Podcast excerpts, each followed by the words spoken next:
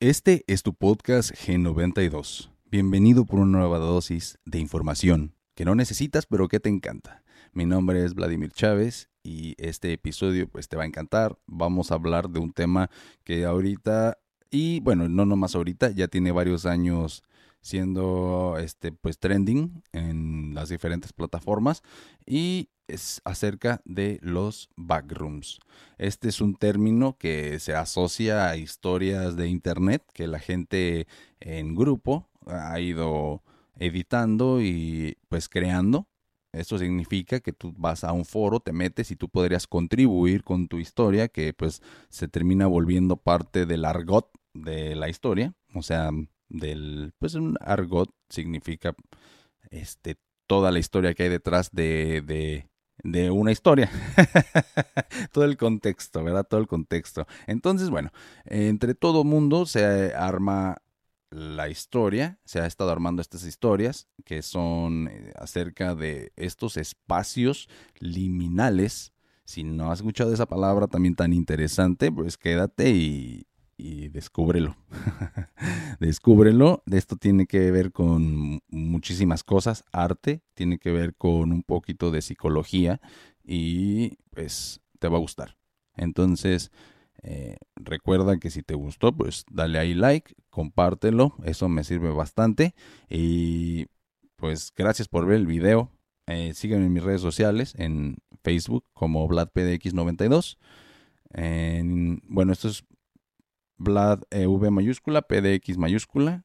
Y en TikTok es el mismo, VladPDX92, pero todas en minúsculas.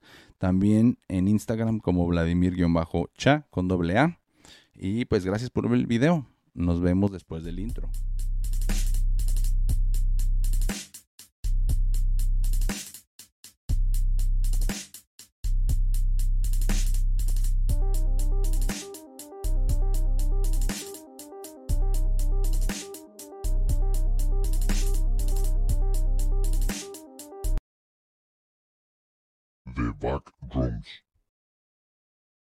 Hoy les traigo un episodio muy bueno. Yo creo que les va a encantar. Lo escuché en otro podcast y pues ya, me llamó la atención, me puse a investigar y resulta que es un tema muy, muy interesante. Es acerca de un fenómeno de en Internet que es así del tipo creepypasta y se llama los backrooms. Este fenómeno pues es ah, evidentemente una ficción generada por muchas personas en internet, así es básicamente como un creepypasta funciona.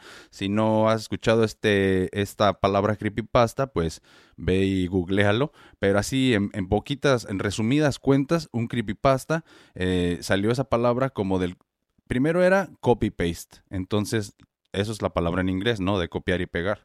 Eh, entonces les empezaron a decir copypastas a historias, pues en internet que eran como chismes y que nada más copiabas, pegabas y ya, ¿no? Entonces eso era las copypastas y después empezó a salir una variedad de copypastas que eran pues como de terror. Y entonces estos se llaman creepypastas, ¿no? Y bueno, hay muchas historias muy famosas que han empezado así como creepypastas y ya ahora las tenemos eh, videojuegos, películas y etcétera. Uno muy famoso pues es el Slenderman, que es pues un, yo creo que es el más famoso de todos, pero pues eh, hay varios, ¿no? Está el experimento ruso del sueño, está de cómo, cómo se inventaron los Minions, que según era algo de la Segunda Guerra Mundial o algo así. Ya saben, todo le echan la culpa a las, a las guerras mundiales y bueno, el punto es que estas historias son muy interesantes y van creciendo con el tiempo.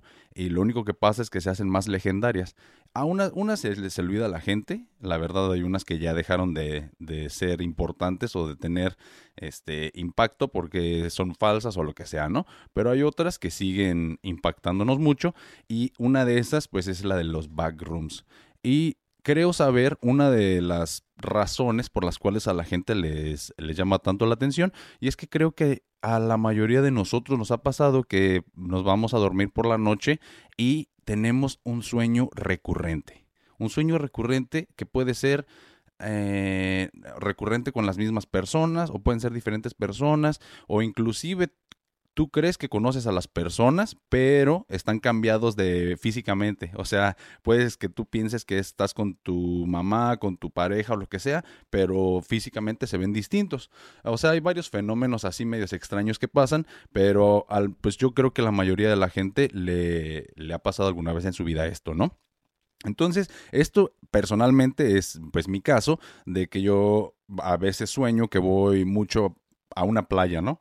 Y para mí ese es como un backroom, porque, bueno, ahorita les voy a contar un poquito más de la definición y de las cosas que se supone que tienen que tener los backrooms, pero hay, de una vez les digo que hay niveles, o sea, esto es básicamente un como un videojuego, que vas pasando niveles y se van haciendo más complicados y hay diferentes cosas que tienes que tener en cuenta.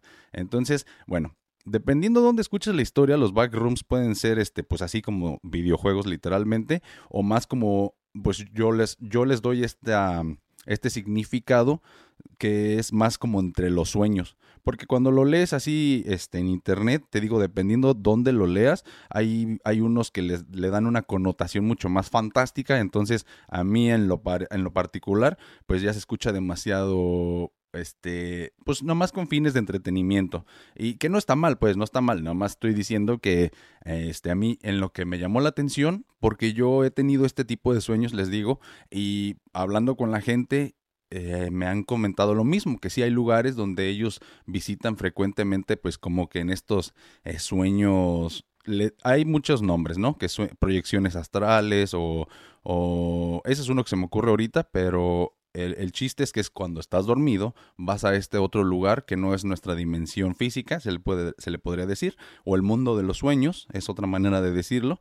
Y bueno, es esta realidad donde pues se escucha bonito o es bonito creer que ahí te reúnes con otra gente y, y si tienes como pues encuentros, se le puede decir que realmente sí estás hablando con esa gente en los sueños y aunque no fuera así, de todos modos es muy interesante pues ver por qué el cerebro funciona de estas maneras donde genera, pues se les puede eh, decirles backrooms es un decir porque no no siempre es un cuarto, podrías estar en el exterior, pero las características que lo que lo van a ser un backroom, pues es que es ahorita les voy a decir más la definición, pero prácticamente pues eh, podrías estar afuera, pero sin nadie alrededor. O esas veces que estás en tu sueño y quieres ir a un lugar, caminas a un lugar y no puedes llegar al lugar. O sea, empiezas a caminar en círculos, por ejemplo.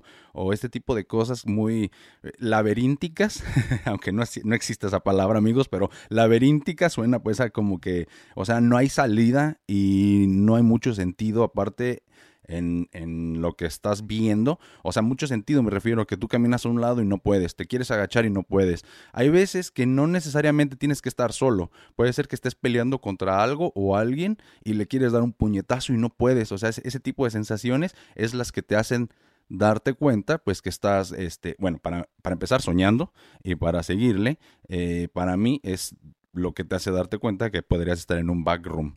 Y eh, pues no necesariamente tiene que ser algo así muy de este, dimensiones y espirituales y cosas así. Podría ser nada más una función que tiene el cerebro, pero pues sería interesante el saber por qué este, se manifiesta en forma de estos sueños recurrentes que te meten a los backrooms. Y bueno, eh, regresando un poquito más a cómo es la manera tradicional de los backrooms, se supone que tú conscientemente despierto podrías hacer un no clip, así le dicen no clip, y es como un glitch en la realidad en el que te vas a meter en estos backrooms.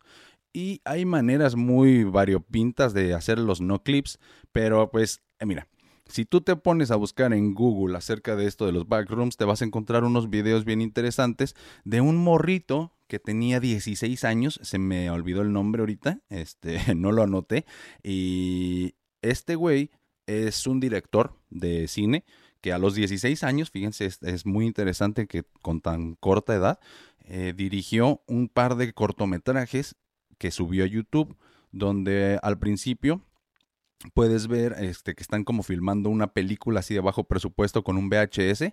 Ah, porque para esto, el contexto es que alguien se encontró unas cintas de VHS que eran de 1998. Todo esto pasó en el 2019.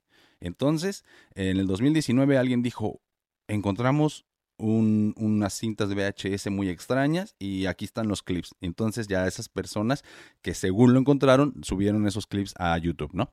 Y en estos puedes ver cómo están estas, ah, pues una serie de actores, así empieza, están ahí eh, grabando una escena y de repente el director o el camarógrafo este, eh, se cae y desaparece y aparece como en una oficina abandonada con alfombras eh, percudidas, se ven así como, como que eran blancas, pero de esas veces que ya están hasta con amarillentas.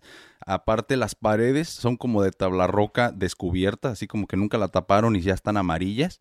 Eh, hay luces incandescentes de esas que son de, pues como de tubos y están parpadeando. Eh, hay, un, hay un sonido de estática de fondo, así como, como cuando la televisión no tiene señal y se escucha así el hiss. Eh, así se escucha. Por alguna razón los backrooms tienen sonido incluido como los videojuegos. Por eso te digo que me recuerdan mucho a los videojuegos. O los videojuegos se inspiraron. Bueno, no. Como este es un fenómeno muy reciente, no creo que los videojuegos se inspiraran en esto. Solamente es una sensación que los videojuegos, a mi parecer, ayudaron a descubrir. Porque bueno, ok, te voy a, decir lo que podrías encontrar en Google si vas y lo buscas. Dice que un backroom es un creepypasta que describe un laberinto interminable de oficinas y otros ambientes generados aleatoriamente. Desde su creación original, The Backrooms se ha expandido a varias otras formas de medio y cultura de Internet, incluidos los videojuegos y videos de YouTube. Estos backrooms se originaron a partir de una publicación realizada el 12 de mayo del 2019 en... Eh, si ustedes van o han escuchado hablar de estos foros como 4chan y Reddit, pues eh, son lugares de internet muy interesantes donde la gente va y publica anónimamente lo que quieran. Entonces puedes ver desde todo, ¿no? Memes, puedes ver noticias, puedes ver todo. Y hay un tablón, se le dice, o sea, hay una sección ahí en 4chan que es para eh, cosas paranormales.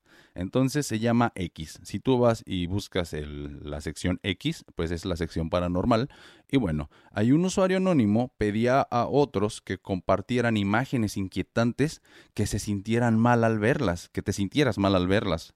Y allí una de las respuestas pues fue nada más que la primera imagen referente a lo que después se convertiría en los backrooms. Esta era una fotografía de un plano holandés o una fotografía de plano holandés de una oficina, o sea, plano holandés es cuando en lugar de estar, cuando tomas una foto, en lugar de que salga nivelada con el horizonte, o sea, que salga bien derechita, le das como un ángulo.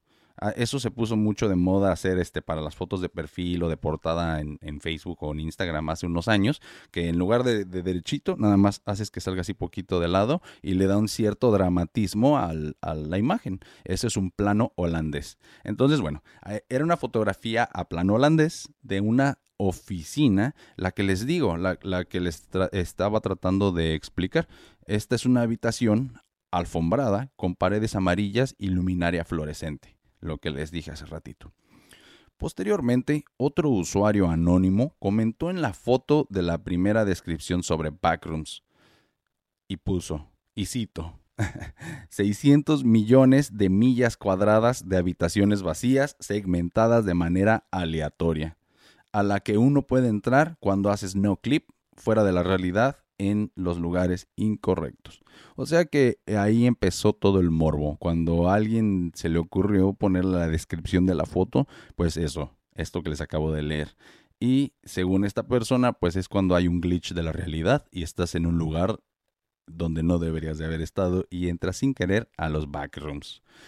Te digo, esto ya es más este como de videojuego, porque la versión que yo te planteo es a través de los sueños, que se me hacen bien romántica. a lo mejor este pues no sé, no sé, se me hace más real, más posible o, o no sé. Pero así que, que estés despierto y de repente hagas una pendejada para hacer no clip y de repente, ¡pum!, apareces. A mí en lo personal, pues como que no me la creo, pero hay gente que sí.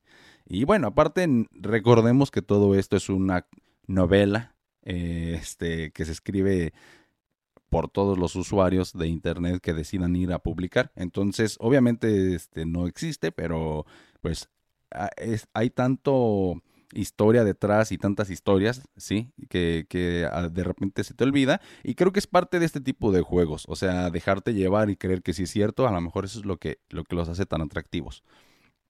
Bueno, después de que la publicación de 4chan ganara fama, varios usuarios de Internet escribieron historias de terror relacionadas con The Backrooms. Además, se crearon y compartieron muchos memes en las redes sociales, popularizando aún más pues, la historia.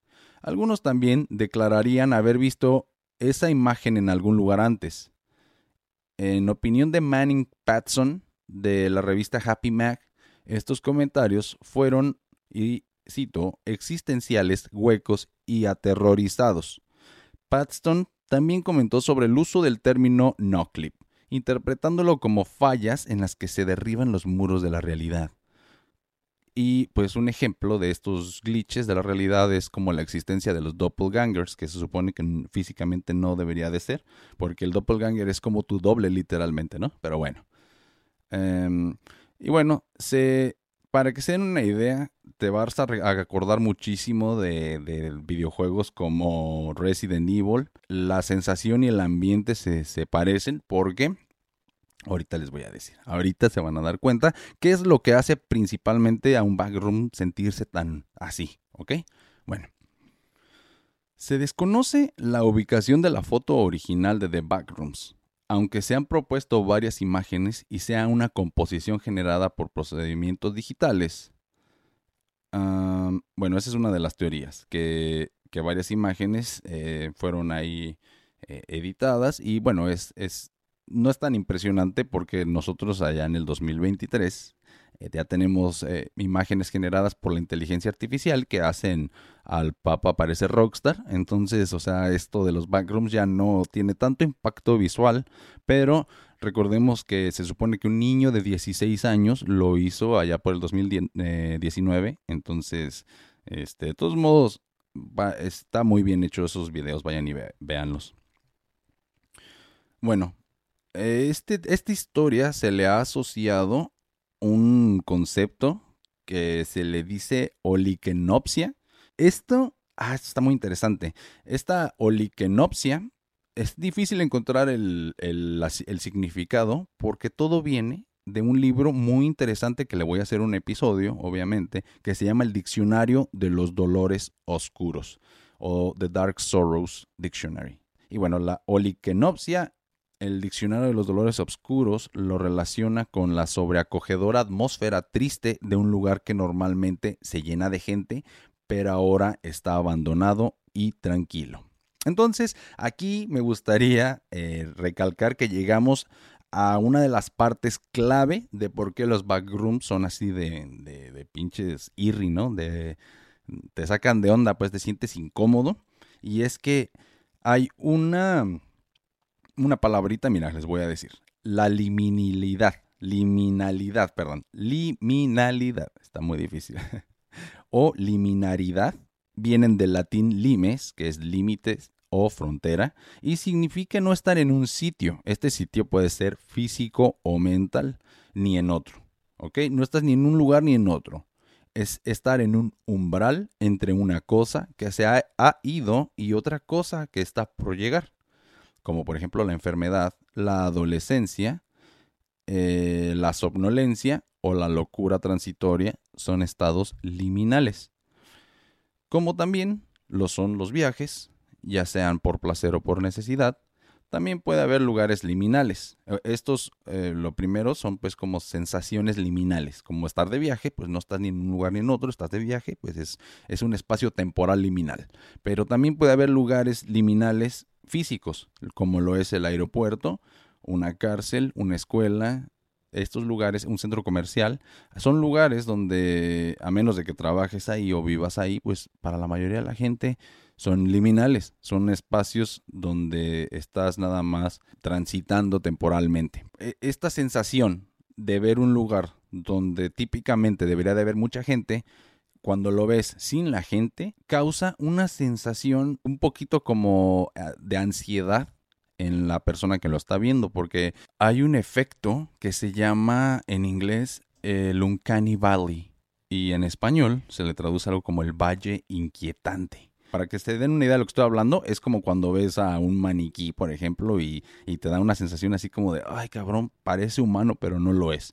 O sea, cuando algo parece humano y no lo es, te da ese tipo de, de sensación así media extraña. E, esa sensación extraña es muy parecida a lo que te da con los espacios liminales vacíos, porque simplemente hay algo que no cuadra en la imagen y te da una sensación extraña, ¿verdad? De como un tipo de ansiedad, digámoslo así afirma que cuando las réplicas antropomórficas se acercan en exceso a la apariencia y comportamiento de un ser humano real, causan una respuesta de rechazo ante los observadores humanos. El valle en cuestión es una inclinación en un gráfico propuesto que mide la positividad de la reacción de las personas según el parecido humano de un robot.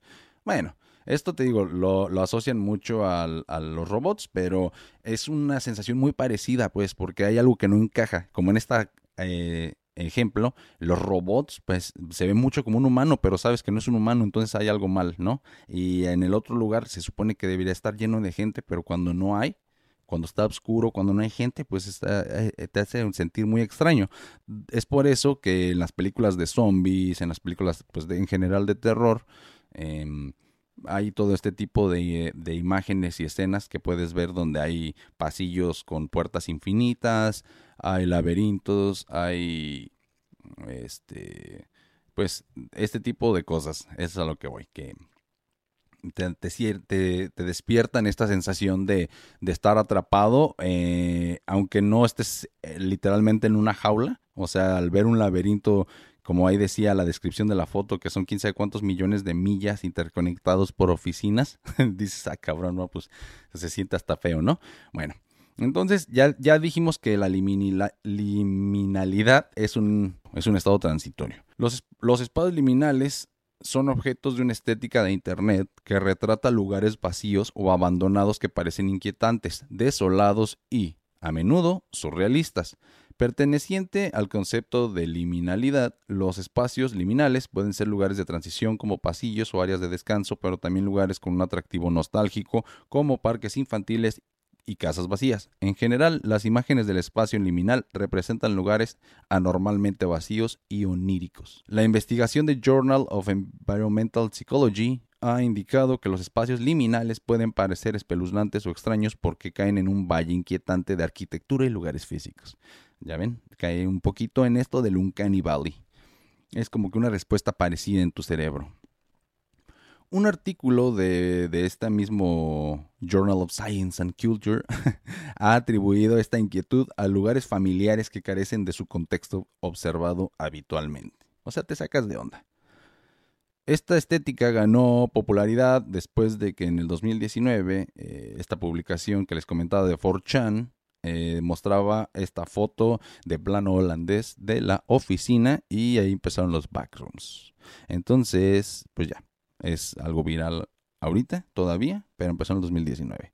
Y aquí nos lleva a un tema muy interesante que va de la mano. Todo esto, este, esta investigación o este fenómeno tiene muchas eh, raíces, muchas razones por las cuales este, este fenómeno ha sido tan interesante.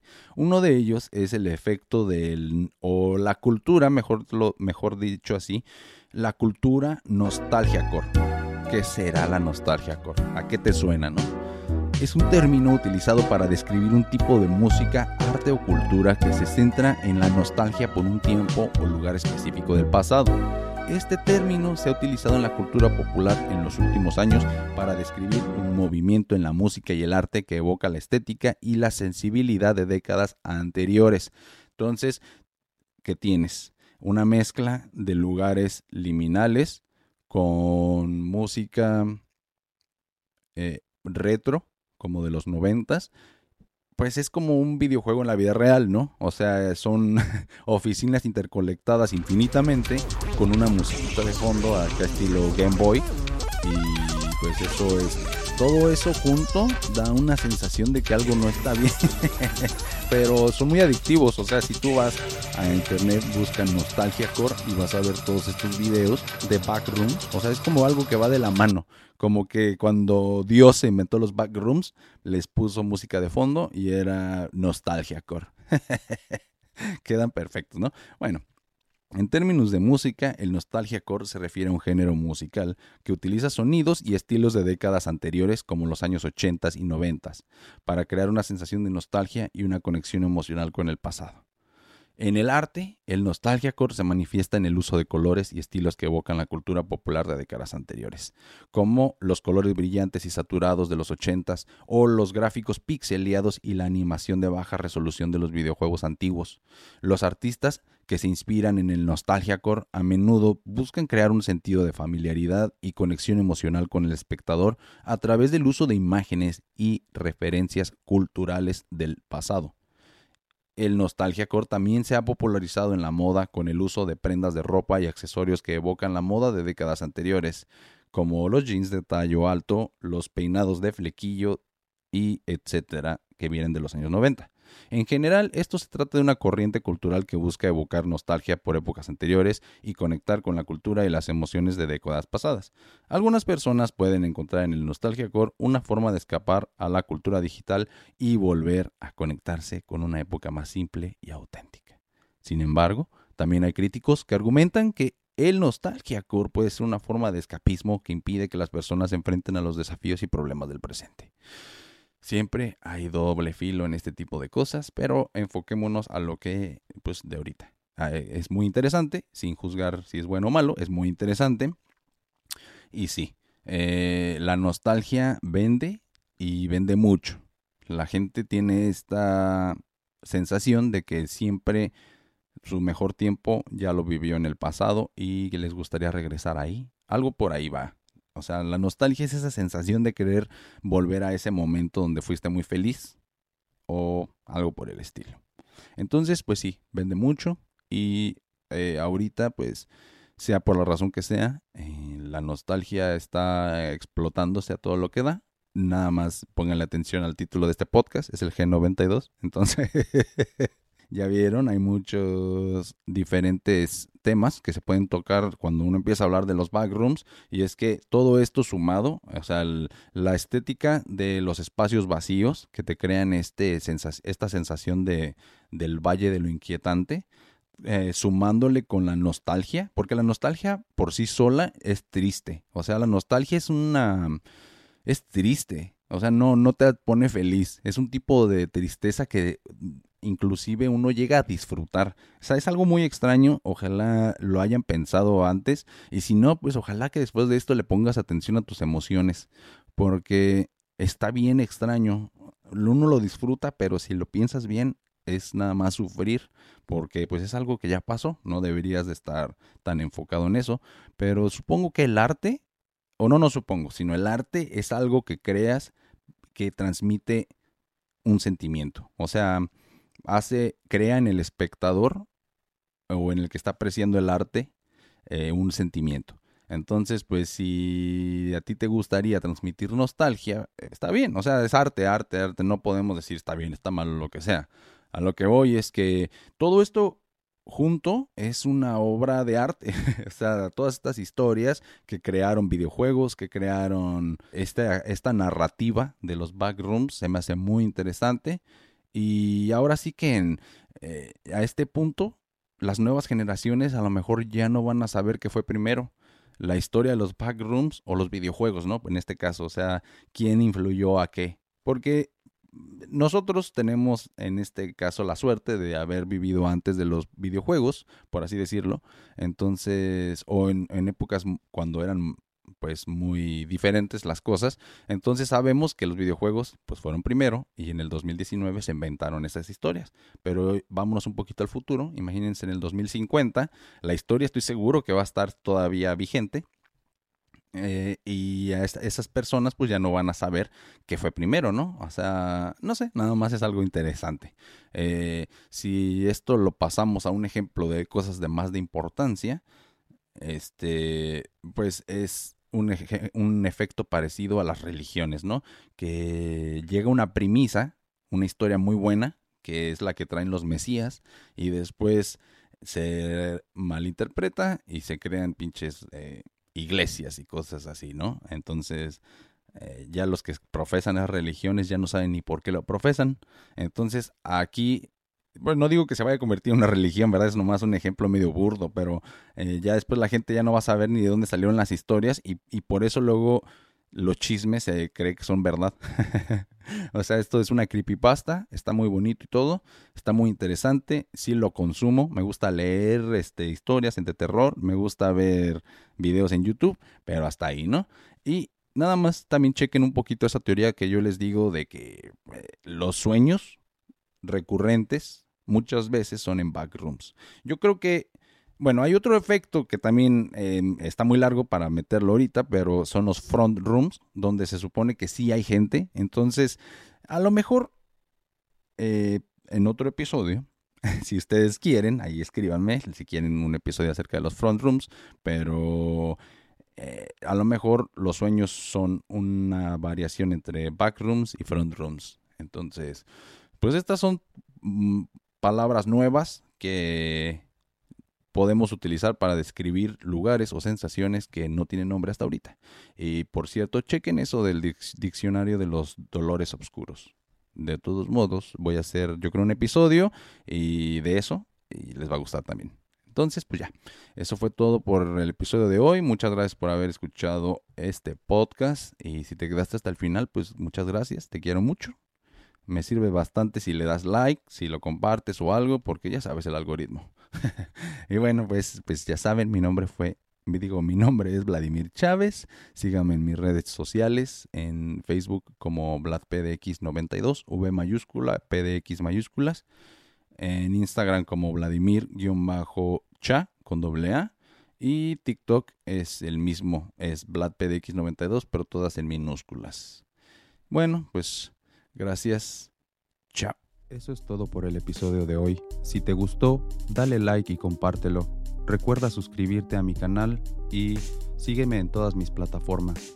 Sígueme en Facebook como Vladimir Chávez. Entra en esa página y después ve a la sección de videos y entra al playlist G92 para disfrutar tu video podcast por Facebook. Búscame en cualquiera de las plataformas que utilices para escuchar podcast como Gen92. Thank you.